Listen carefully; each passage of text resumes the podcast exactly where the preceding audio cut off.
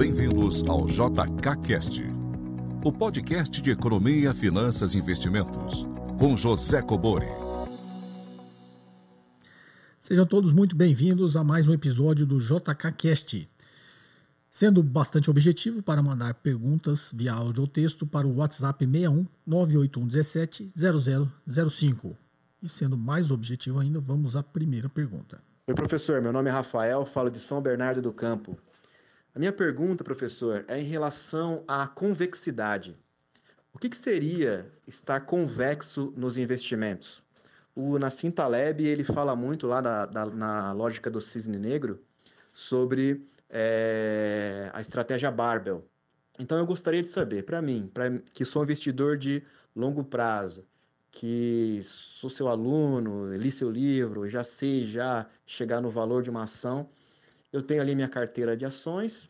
Eu gostaria de saber se para eu estar convexo, eu tenho que estar comprado em puts é, de uma opção de venda para que de repente num colapso ou num evento inesperado essas puts se valorizam?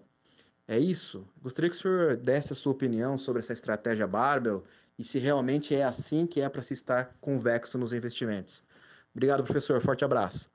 Bem, Rafael, São Bernardo do Campo, vamos lá, Rafael. Você disse que é meu aluno e pelas perguntas você deve ser do investidor de alta performance. É, nesse último curso Segredos da Independência eu falo sobre essa estratégia Barbell, tá? Como ela funciona, do Nassim Taleb. Mas vamos lá, para esse conhecimento ser democrático e para todo mundo, não só para quem assiste os meus cursos. Vamos lá. É, convexidade. Convexidade e concavidade, o, nos conceitos do Nassim Taleb, então vocês sabem que côncavo, é, imagina, para quem está só ouvindo né, o podcast, é, o côncavo é aquela curva que, se você olhar naquelas figurinhas né, que o pessoal põe no celular, é, é a carinha triste, né? Aquela boquinha, aquele risquinho da boquinha triste, aquilo é côncavo.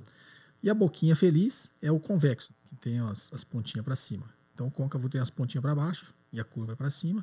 E o convexo tem as pontinhas para cima, mas a curva é para baixo. Então imagina ali o tristinho e o, e o alegrinho. Então o que, que é o côncavo e o convexo?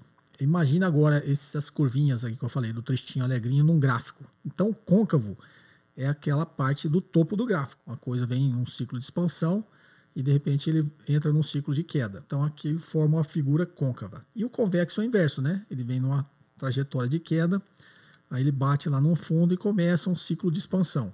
Tá? Então aquilo é uma figura convexa. Então na, na estratégia, isso estou dando um exemplo para a estratégia do Nassim Taleb de investimento. Quando ele fala você tem que estar tá exposto à convexidade e não está exposto à concavidade, imagine esse gráfico exatamente o que ele está falando. Quando o mercado começa a chegar lá no ponto, no, no, topo, no fim do ciclo de expansão, e vai existir ali uma possibilidade de uma concavidade, o que, que o Taleb fala? Que, que numa, numa situação de concavidade você tem muito mais a perder do que a ganhar. Então a gente está olhando agora para o gráfico da Bolsa. Todas as ações passaram cinco anos, como imagina lá, de 2003 a 2008, né, na crise subprime. Passou tanto tempo subindo, subindo, subindo, só subindo. Então, teoricamente, ele está lá próximo ali do topo. Então, nesse momento que ele está dizendo, não fique exposto ao mercado se eu estiver falando de ações, tá? Não compre ações porque você tem muito mais a perder do que a ganhar, porque é uma situação côncava. E aí ele fala, se exponha na convexidade, que é o inverso, né? O mercado passou lá três anos caindo, caindo, caindo, caindo, caindo. Está lá no fundo. Então vai formar ali um fundo e uma figura convexa. Então ele fala, agora você tem muito mais a ganhar do que a perder. Voltando à concavidade, porque muito mais a perder do que a ganhar. Porque você pode comprar e o mercado pode até subir mais um pouco. Então você pode ganhar? Pode. Mas depois ele vai cair. A probabilidade de cair é muito maior. Quanto mais ele continuar subindo, maior vai aumentando a probabilidade dele cair. E aí você tem pouca chance de ganhar e muita chance de perder. Por isso que ele fala, você tem muito mais a perder do que a ganhar. E o convexo é o inverso. O mercado derreteu lá, tem muito tempo está caindo em algum momento ele vai recuperar, ele vai subir. Nada também, nada sobe para sempre, nada cai para sempre. Então ele está dizendo que naquele momento, se você comprar uma ação, você tem muito mais a ganhar do que a perder. Por quê? Pode continuar caindo? Pode. Vai cair mais um pouco. Mas quanto mais ele cair, maior vai aumentar a chance dele subir de novo, naquele ponto. Então você tem muito mais a ganhar do que a perder. Então, uma estratégia do Nassim Taleb, o que ele está dizendo? Você tem que estar exposto na convexidade e não estar exposto na concavidade. Tá? Traduzindo o linguajar técnico dele é esse. E aí você pergunta, é, essa convexidade é, é, vender puts, é comprar puts? Né? Então, não vamos entrar nessa. Também tem, tá? Até porque o Nassim Taleb ele faz estratégia com opções, tá? com derivativos. Então, ele faz uma estratégia com derivativos. Por quê? Porque ali, imagine que ele, que ele fez uma operação com um derivativo ali que ele tem muito mais a ganhar do que a perder, porque se o mercado voltar a subir, não é isso? Aquele ativo dele vai subir junto. Seja ele um derivativo. Por que, que derivativo eu falo que ele faz derivativo? Porque o derivativo é alavancado, né? Esse é o conceito básico ali de quem tá, quem acredita numa alta, quase que 100% de chance que a ação vai subir, ele ganha muito mais dinheiro se ele comprar uma opção de compra do que se ele comprar ação direta, tá? Então o derivativo ele te dá uma alavancagem muito maior. Só que também lembre-se que o risco também, se ele acontecer o inverso, você vai perder muito mais dinheiro se tiver com opção do que se você tiver na ação direta, tá?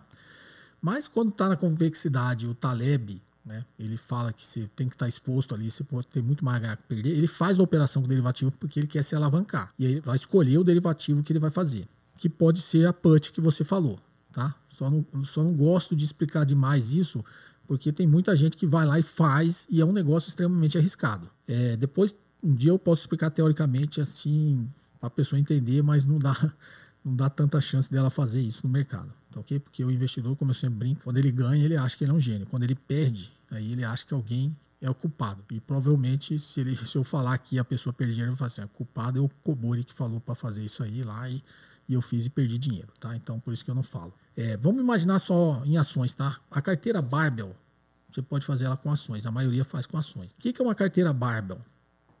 É você deixar a maior parte do, do seu, da sua carteira num ativo de baixíssimo risco.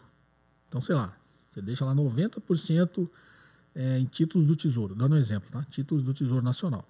Então, que rende pouquinho, mas rende, não tem risco. Lógico que tem risco se você, como eu sempre brinco, né? você não levar até o vencimento, ficar querendo vender no meio do caminho, você tem risco. Mas se levar até o vencimento, não. Então, você montou ali uma carteira, 90% das suas economias, da sua poupança está lá. Em renda fixa vai render pouquinho, mas vai estar tá sempre rendendo. E aí você pega 10% e vai lá e investe em ativos perigosos, teoricamente, né? de riscos muito maiores. Só como ele tem um risco muito maior, ele tem uma possibilidade de ganhar muito mais também. Mas você monta ele num, num, tamanho que se você perder aqueles 10%, você não vai ter tanto impacto, porque 90% seu está garantido, inclusive com uma, uma, rentabilidade em cima. Você vai dar um passo atrás vai ter que montar outra estratégia. Então, ele está dizendo, na pior das hipóteses, você não vai à ruína, que é o que o, o Taleb fala, né? Qual que é a pior coisa? É você ir para a ruína.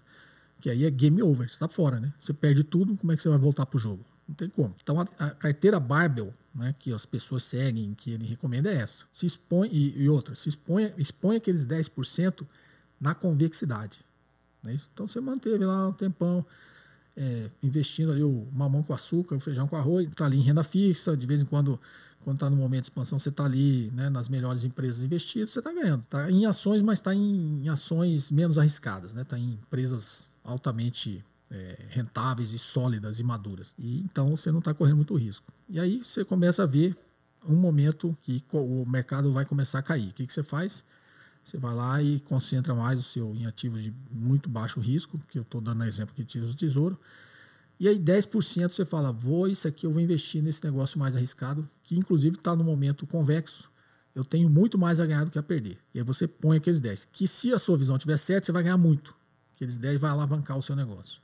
E se a pequena chance, ou uma chance menor de perder, você perder, você também perde, mas de repente você não perde tudo, os 10%. Né? Você vai, aqueles 10% seu vai virar 8%. Falando em percentual, assim, para ficar mais didático e entender. Então, é, talvez aqueles 2% que você diminuiu desse bolo de 10% foi compensado com a rentabilidade daqueles 90% que você deixou lá, pouquinha coisa mais garantida. Tá? Então, você está protegendo seu patrimônio. Essa é a estratégia Barbell.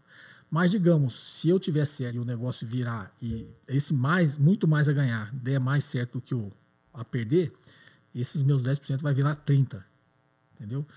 Então a estratégia Barbell é essa. Nesses momentos você faz isso e aí esses seus 10 virou 30, uma excelente rentabilidade, que inclusive quando você juntar os 100% da, da sua carteira vai ter dado uma excelente rentabilidade. É, e você vai montando isso de forma que você nunca coloque o seu patrimônio em risco, mas sempre esteja exposto nos momentos de convexidade. Basicamente é isso, tá? Tem algumas coisas um pouco mais complexas, mas É, essa é a estratégia Bible do Nassim Nicolas Taleb. Espero ter ajudado todos vocês. Vamos à próxima? Olá, professor José Coburi. Muito obrigado aí pelo excelente conteúdo disponibilizado. Sempre posso aprender bastante com ele. Sou Luiz, falo de Brasília. Tenho duas dúvidas. A primeira é na flipagem após o IPO. Essa operação de flipagem, ela é considerada como day trade? E a segunda dúvida, no exercício de opção de compra, na, na possibilidade de fazer uma venda coberta. Se eu fiz a venda coberta, recomprei a opção de compra de volta, eu posso vir a ser exercido? Obrigado, professor. Luiz, de Brasília. Vamos lá, Luiz. É flipagem. Para quem não entende, flipagem vem de. O pessoal fala os flippers, aí tem gente que imagina lá o golfinho, não é não, tá? é, flipagem, flipper é de flip, flip. Imagina jogo de carta, né? Tem muitos jogos de carta que ele fala do flip, né? Flip é aquela virada rápida, por isso que chama na bolsa flipagem, tem sentido da virada rápida, né? O que, que é a flipagem em IPO? Em flipagem, inclusive foi limitado isso aí, a bolsa depois colocou alguns algumas é, limitações ali para diminuir esse tipo de operação. Mas o que, que é flipagem? E a bolsa colocou isso foi lá atrás, tá? Foi antes da crise do Prime ainda foi que entre 2003 e 2008, é, acho que foi o maior volume de IPOs que já existiu na bolsa. É, e era tipo assim, tudo que que você abria capital subia, né? Porque o mercado estava tão eufórico. Eu brincava na época que se podia é, vender ações, fazer um IPO de ações da Merpousa, que ela subiria. E aí o pessoal perguntava, o que, que é Merpousa, professor? Eu falava, bom, Merpousa é Merda em Pó S.A. Então, qualquer coisa que se vendesse é, subia. E aí todo mundo entrou nessa onda de entrar em todos os IPOs, porque tudo subia. E aí as pessoas entravam no IPO com, a, com essa intenção da flipagem, de ser o flipper, que é o quê? Entro na, na oferta pública, aí no primeiro dia lá que ele abre a negociação das ações, estava tudo muito subindo, então, sei lá, abriu a ação a 10, no próprio dia já disparava, ia, sei lá, para 15. Aí o cara entrava na IPO e, e vendia no primeiro dia. E já tinha ganho 50% em um dia. E todo mundo tá fazendo isso tudo dando muito certo. Mas, como tudo que você faz sem conhecimento, a hora que deu errado, muita gente perdeu muito dinheiro. Teve muito IPO que não foi para frente. E aí a bolsa limitou também, porque isso estava gerando um movimento muito grande especulativo em cima de abertura de capital. Então, flipagem é uma operação de day trade, tá, Luiz? Porque quando você abre o IPO e vende no mesmo dia, você está comprando e vendendo no mesmo dia, tá? Porque você só compra ação no IPO no dia que abre, que abre lá o IPO, que todo mundo fez a reserva, né? E aí você vai comprar a ação tecnicamente no primeiro dia que abriu. Se você vender no mesmo dia, é uma operação de day trade. E a sua segunda dúvida é sobre venda coberta. Bom, para o pessoal entender o que é venda coberta, é quando você tem ação, você compra ação e vende a opção. Então a dúvida do Luiz é a seguinte: eu vendi a opção, eu tenho uma obrigação, porque quem vende tem uma obrigação, quem compra tem um direito. Então a venda coberta é para fazer uma operação, digamos, de financiamento. Né? Você comprou ação, vendeu opção, só que você monta essa operação querendo ser exercido. Porque se você for exercido, você vai ter que entregar a ação, só que você só vai entregar a ação e só vai ser exercido se a ação subir. É só você fazer uma continha ali do, do que, você gastou. Você comprou a ação e vendeu a opção, você gastou X. Então, você comprou a ação por 10 e vendeu a opção por 1. Então, na realidade, seu custo foi 9. Aí a ação subiu, sei lá, para 12. Seu preço de exercício da opção que você vendeu era 12. Então, a pessoa que comprou a opção é, comprou o direito de comprar uma ação na que quando ele comprou era 10 por 12, porque ele achou também que ia subir muito mais. E aí você foi exercido, você é obrigado a entregar a ação. Aí você vai vender a ação para ele por 12. Só que você gastou 9. Então a conta que se faz é, é a rentabilidade que você teve nesse período, né? Por isso chama operação de financiamento. Então você pagou, gastou 9 e recebeu 12. Né? Só fazer a continha você sabe a sua rentabilidade. Então muita gente faz venda coberta com essa intenção, tá, gente? Por que chama coberta? Porque não é descoberta. Por que não é descoberta? Porque você tem ação. Por quê? Ah, professor, pode vender sem ter ação? Tem gente que vende sem ter ação. Tem algumas corretoras que aceitam ele não ter ação, mas ele ter, óbvio, garantias, né? Ter, sei lá, títulos públicos lá na carteira dele. Que é uma garantia que, se ele for exercido é, e ele não quiser, é, ou ele não tiver cash lá na corretora e não pagar esse exercício, né? A corretora vai lá e liquida a posição dele em outros ativos para fazer frente a isso aí, para comprar ação e entregar. Essa é uma explicação. Então vamos lá. É, a sua dúvida, Luiz, é: eu comprei ação e vendi opção. Ou seja, passei a ter uma obrigação. É, mas aí eu recomprei a opção. Eu vou ser na, no exercício, né? Eu vou ter obrigação de entregar ação? Não, porque você está zerado. Acho que teve uma dúvida parecida com essa na, no podcast passado. Se você vendeu, você está vendido, aí você tem uma obrigação. Mas se você recomprar, você não está mais vendido, você zerou sua posição. Então quem tem a obrigação de entregar a ação é quem está vendido. Se você vendeu e comprou, você não está vendido, você está zerado, tá? Você zerou a sua posição. Então essa é a explicação, tá, Luiz? Espero ter te ajudado. Vamos à próxima? Bom dia, professor José Cobori. Meu nome é João Fernandes, eu falo aqui de Uberlândia, Minas Gerais. Bom, primeiramente eu queria agradecer o senhor, né, pelo excelente conteúdo de muita qualidade e falar para o senhor que o seu canal é uma referência para mim. Bom, então a minha dúvida é o seguinte: quando uma corretora vem a quebrar, eu sei que eu não perco as minhas ações. Essas ações são passadas para um outro banco ou outra corretora, certo? Porém, eh, eu gostaria de saber como que fica a questão dos dividendos no, nesse processo é, entre um banco ou uma outra corretora assumir a carteira daquela corretora que quebrou, se nesse período eu receber proventos das minhas empresas que eu invisto, é, como que fica? Para onde que vai esses dividendos? Outro caso também é caso alguma é, empresa que eu invisto venha a fechar o capital na bolsa e, e esse processo ele depende da minha tomada de decisão. Então, se eu não tiver o controle das minhas ações, como que fica essa questão? E eu também gostaria de saber se esse processo pode levar muito tempo é, entre uma corretora quebrar e outro banco assumir a carteira dessa corretora. Se esse processo pode demorar muito. E é isso, professor. Muito obrigado. Um grande abraço.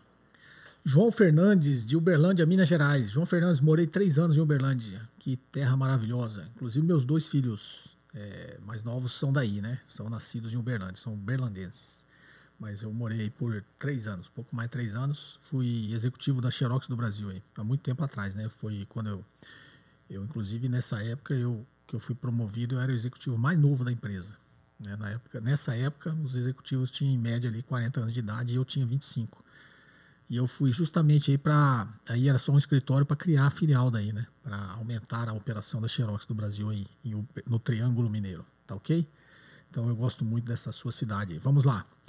Fiz bons amigos aí, muitos amigos. Mas vamos lá, sua dúvida é sobre se uma corretora lá da qual você é cliente quebrar, você não vai perder as ações, aí eventualmente vão ser transferidos, a gestão dessa sua carteira dessa corretora vai ser transferida para outra instituição, para outra corretora, ou banco de investimento, que, que for.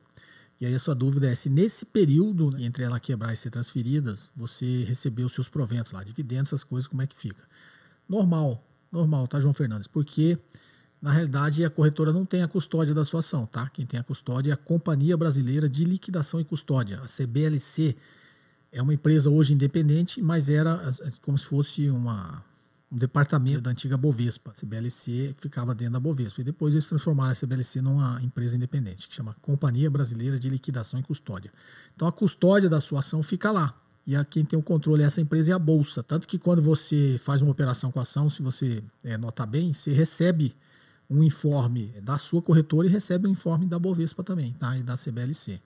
Então você, vai se atentar, você vai ver isso. Então não tem problema nenhum. Você vai continuar recebendo seus proventos, a B3 vai continuar te informando, a CBLC vai continuar te informando, tá? É, você continua tendo é, todas as informações direito, porque quem faz a custódia novamente não é a corretora. Bem, a, a segunda parte ligada a essa primeira, né, que se a empresa, digamos, fechar o capital, como é que fica? Porque a dúvida do João Fernandes explicando por resto é o seguinte: fechou o capital, aí a corretora te informa lá, ó eles estão fazendo uma OPA, né, uma oferta pública de aquisição, porque eles vão fechar o capital. Você quer vender sua ação, não quer, tal. Então a dúvida do João Fernandes é que nesse período, eventualmente, né, se a sua corretora quebrar e você não ter sido transferido ainda por uma outra, você não vai ter o controle das suas ações. Não é isso, tá, João? Você, conforme a explicação anterior, você vai continuar tendo. Quem vai te informar agora é a CBLC, a CBLC e a B3. Ela vai te informar, ó, tá tendo uma OPA aqui da sua empresa, é, oferta pública de aquisição, você, eles vão fechar o capital, você vai vender, não vai, o valor é X, tá? Então você vai receber as informações normalmente. Não é só porque a sua corretora quebrou que você ficará desamparado, tá joia? Vamos lá então para agora uma pergunta em texto. Olá, professor Kobori. Me chamo Fagner, falo da cidade de Croatá, Ceará. Minha dúvida é sobre a diferença entre taxa mínima de atratividade e a taxa interna de retorno. Aparentemente, as suas definições são semelhantes, mas o cálculo é bem distinto. Agradeço pelo seu podcast, são de grande ajuda nesse caminho dos investimentos. Vamos lá, Fagner de Croatá, Ceará. A sua dúvida é sobre taxa mínima de atratividade e taxa interna de retorno. Então, primeiro, deixa eu explicar para todo mundo para que, que serve cada um para a gente entender a diferença. E aí eu vou entrar num conceito que nem muita gente fala, mas eu acho que é o mais correto, que é o do valor presente líquido. Então, para quem já estudou aí avaliação de investimento, alguma coisa assim, sabe do valor presente líquido para avaliação análise e seleção de projetos, que era inclusive uma disciplina que eu dava para o MBA de gestão de projetos né, no IBMEC. Tinha uma disciplina que, que eu criei para eles lá que chamava análise e seleção de projetos, né, sob o ponto de vista econômico, é claro. Então vamos lá. É, taxa mínima de atratividade. Taxa mínima de atratividade, ele não tem um cálculo, não. É, é uma coisa que as empresas usam que é um raciocínio mais ou menos é, se o seu dinheiro está lá parado nos bancos, lá na, na, contabilidade da empresa, né, ou seja, um dinheiro que não está sendo utilizado, é, qual seria uma taxa mínima de atratividade de você utilizar? Porque caixa parado ele não rende, não rende o que o acionista espera. É, então você fala, bom, esse projeto eu preciso de 100 milhões, qual seria a taxa mínima né, de retorno que eu preciso ter para considerar ele atrativo? E aí tem muita gente que usa o cálculo de que se esse dinheiro ficar parado no fundo DI vai render, sei lá, 2%. Então a taxa mínima de atratividade seria 2%, porque é, se der um retorno acima de 2% é melhor do que ele ter ficado parado lá rendendo 2%. Esse é o raciocínio que a maioria, eu vejo a maioria das pessoas falando, que no meu ponto de vista está errado. Taxa mínima de atratividade é, de dinheiro de empresa é o custo de capital da empresa e não o custo do dinheiro que o dinheiro está parado lá rendendo no banco. Por isso que muitas empresas que têm excesso de caixa e não tem o que fazer com ele, ele devolve o dinheiro para o acionista via dividendos, via é, emissão de novas ações e bonificação. Ele, ele, devolve de várias formas. Bonificação de ações é um dinheiro que ele foi reservando lá como reserva de lucro para fazer novos investimentos, não conseguiu nenhum projeto rentável que valesse a pena aquele dinheiro está lá, em vez de ficar parado, ele devolve para o acionista. Fazendo o quê? Incorpora no capital social, emite mais ações e dá como bonificação para o acionista. Então, esse é um, um raciocínio. O que, que eu quis dizer com isso? Que se o dinheiro está parado no caso da empresa e a empresa não tem no que investir, ele devolve para o acionista, porque, como a gente diz, é como se o dinheiro estivesse queimando na mão. De, você, acionista, não comprou ações lá de uma empresa para que ela ficasse com o dinheiro parado, que aquele dinheiro, na realidade, não está rendendo nada mesmo que tiver no fundo DI. Você não comprou ações de uma empresa para ganhar 2% ao ano. Que aquele dinheiro fica parado lá, vai 2% ao ano. Então, o capital que não está sendo rentável. Então, é, a atratividade de uma empresa é o custo de capital, o custo de capital da empresa. Você vai olhar a estrutura de capital dela, fazer o cálculo e achar o custo de capital. Então, se o custo de capital dela é 25%, a taxa mínima de atratividade seria 25%. Do contrário, ela devolve o dinheiro para o acionista. Né? O, dia, o acionista não colocou dinheiro lá para ficar parado no fundo DI. Né? O que está no caixa da empresa fica parado para fundo é fazer frente capital de giro, fazer frente né, às necessidades operacionais da empresa. Não para ficar parado rendendo. Então, quando a empresa tem excesso de caixa e não tem como investir, ela devolve para o acionista. Ou via dividendos ou via bonificação de ações. Então, taxa mínima de atratividade, as pessoas olham dessa forma, mas eu recomendo olhar, e eu ensinava isso no MBA de Finanças, olhar desta forma. Taxa mínima de atratividade é o custo de capital da empresa no meu ponto de vista. Você vai achar muita gente falando o contrário, exatamente isso que eu expliquei. No meu ponto de vista é esse, por esse raciocínio lógico. E taxa interna de retorno? Taxa interna de retorno é exatamente o retorno que aquele projeto está dando. Nossa, muito confuso isso, professor. Vamos lá. Falei lá no início do VPL, né, o valor presente líquido, que é utilizado em avaliação de projetos, análise de investimento em novos projetos. Então, uma empresa ele vai, ela vai fazer lá o orçamento empresarial, que a gente chama, que era um antigo planejamento orçamentário da empresa. O que é o planejamento orçamentário? A empresa fazia já os planos do ano que vem. Então, o ano que vem, a gente chama orçamento de capital, é, que é a parte do adotivo. Então, ano que vem, a empresa é, precisa crescer. Eu quero crescer 10%, né, vou ter disponível 100 milhões de reais e tenho aqui 10 projetos. E aí, os 10 projetos custam 1 bilhão de reais. Eu só tenho 100 milhões. Então, o que, que eu vou ter que fazer? Vou ter que selecionar os projetos, não vou conseguir investir nos 10.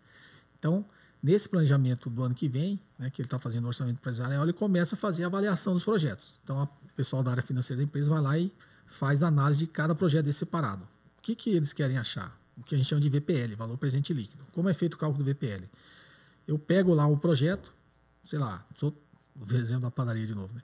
Eu quero é, comprar um forno a mais para minha padaria. Gostaria de comprar três, mas não tenho dinheiro para comprar três, quero comprar só um. E tem outros projetos aqui também que, sei lá, o gerente da minha padaria me ofereceu aqui de ampliar, comprar balcão de frios, um monte de projetos aí de investimentos, mas eu não, eu tenho que avaliar qual que é melhor. Então você começa a fazer o cálculo de cada investimento desse. Aí você olha lá o forno, fala assim, eu comprar o forno, quantos pãezinhos a mais eu vou fazer? vou fazer X mil pãozinhos a mais. Então você vai, esse forno a mais vai gerar X de receita. Tá? Só que esse X a mais de receita, esse forno a mais vai gerar X também de despesa.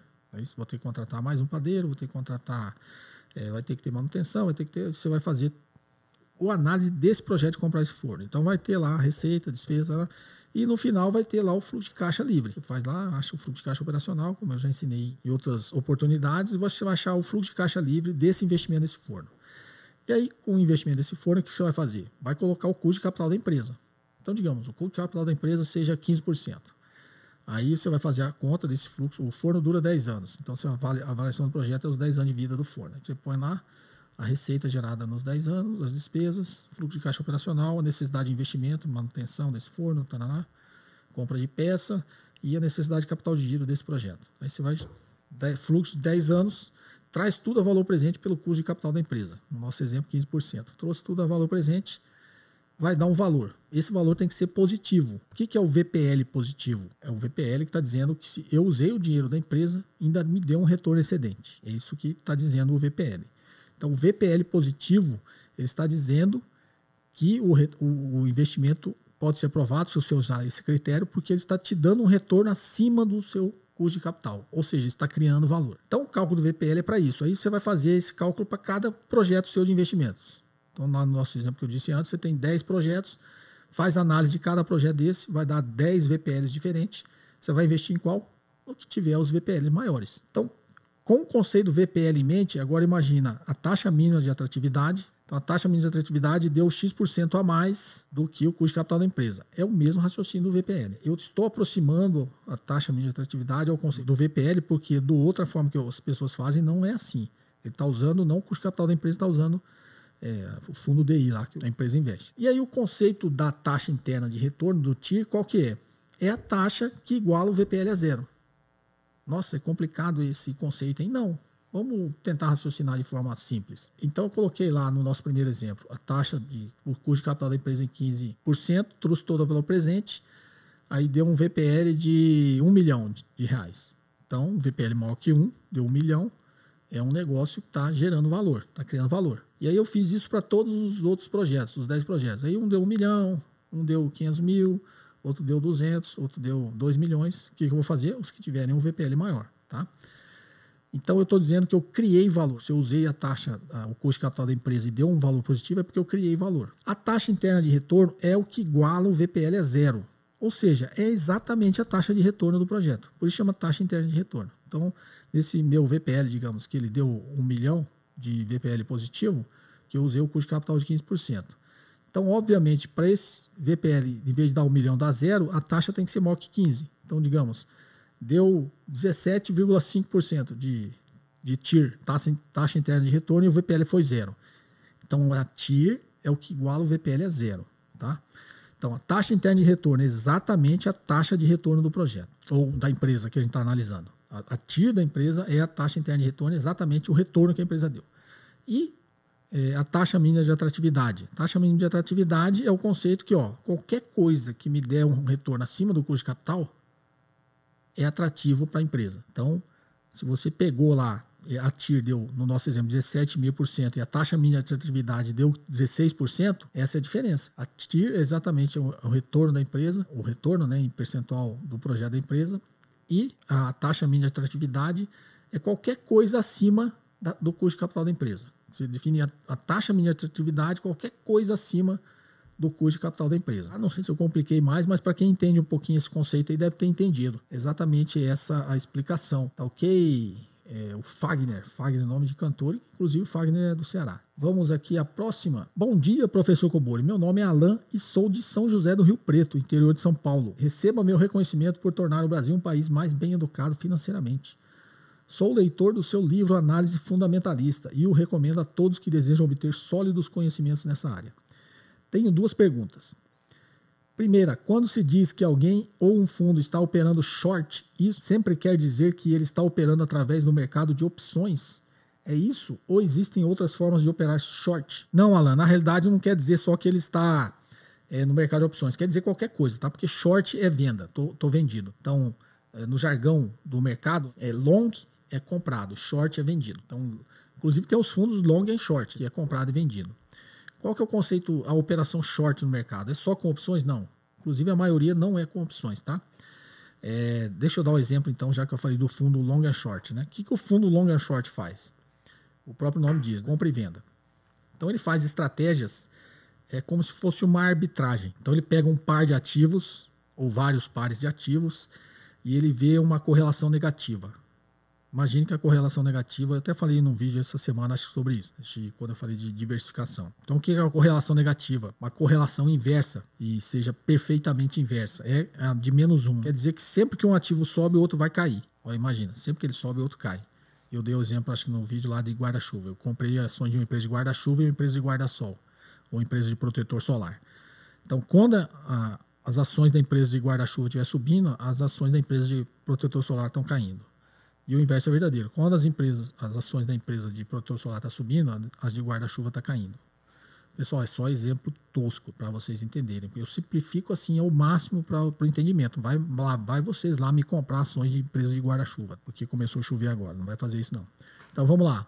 É, esse é um exemplo simples para você entender a correlação inversa. Não é isso? De menos um.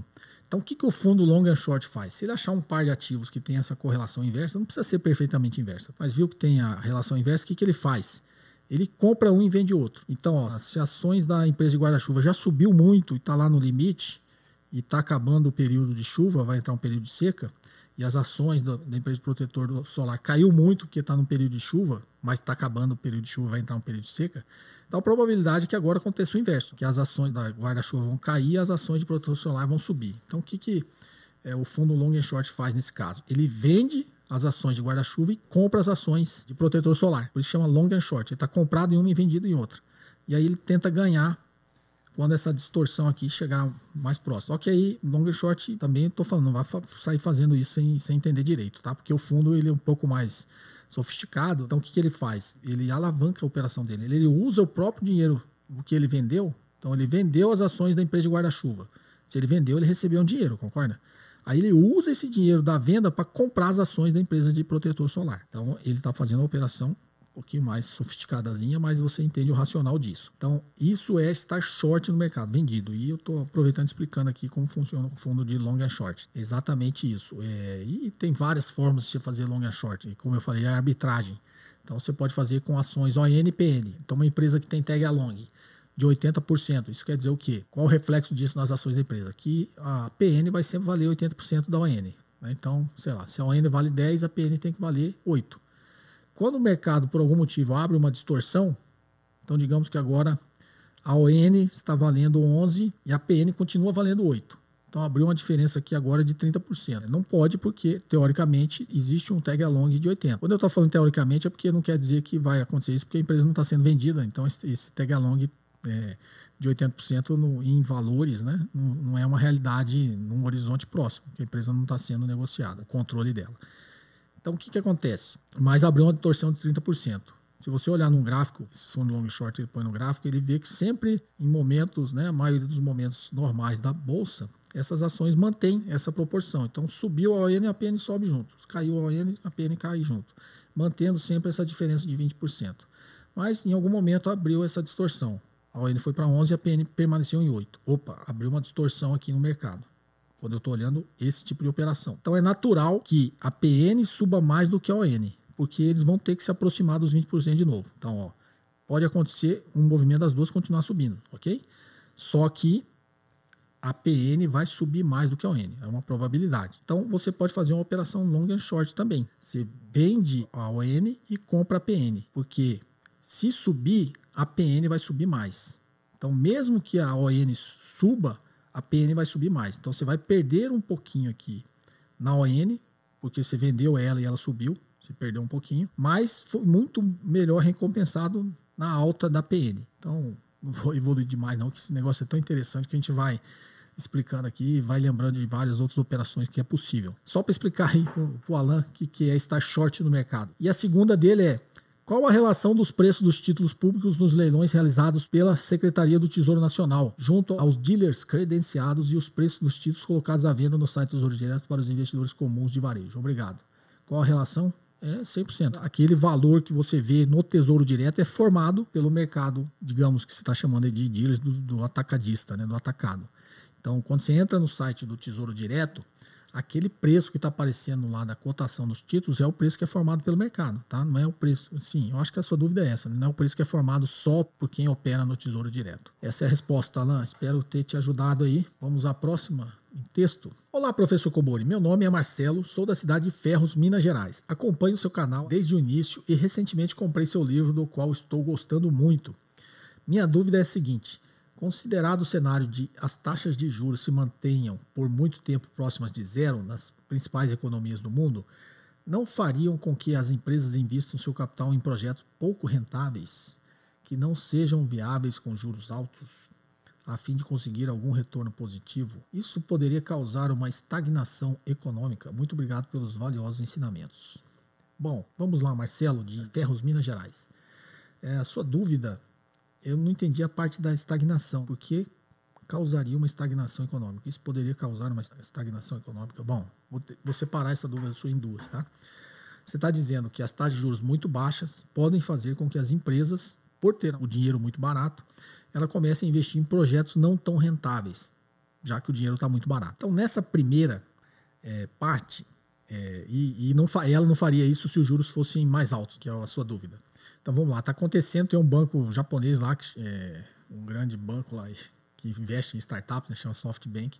Ele está colocando dinheiro em vários negócios aí, em várias startups, que inclusive ele, ele já perdeu dinheiro em algumas, é, justamente por isso, colocando dinheiro em coisas muito arriscadas, mas justamente porque o dinheiro está muito barato. O dinheiro, taxa, taxas negativa, né? Taxa quase zero no Japão e negativa quando você tira a inflação.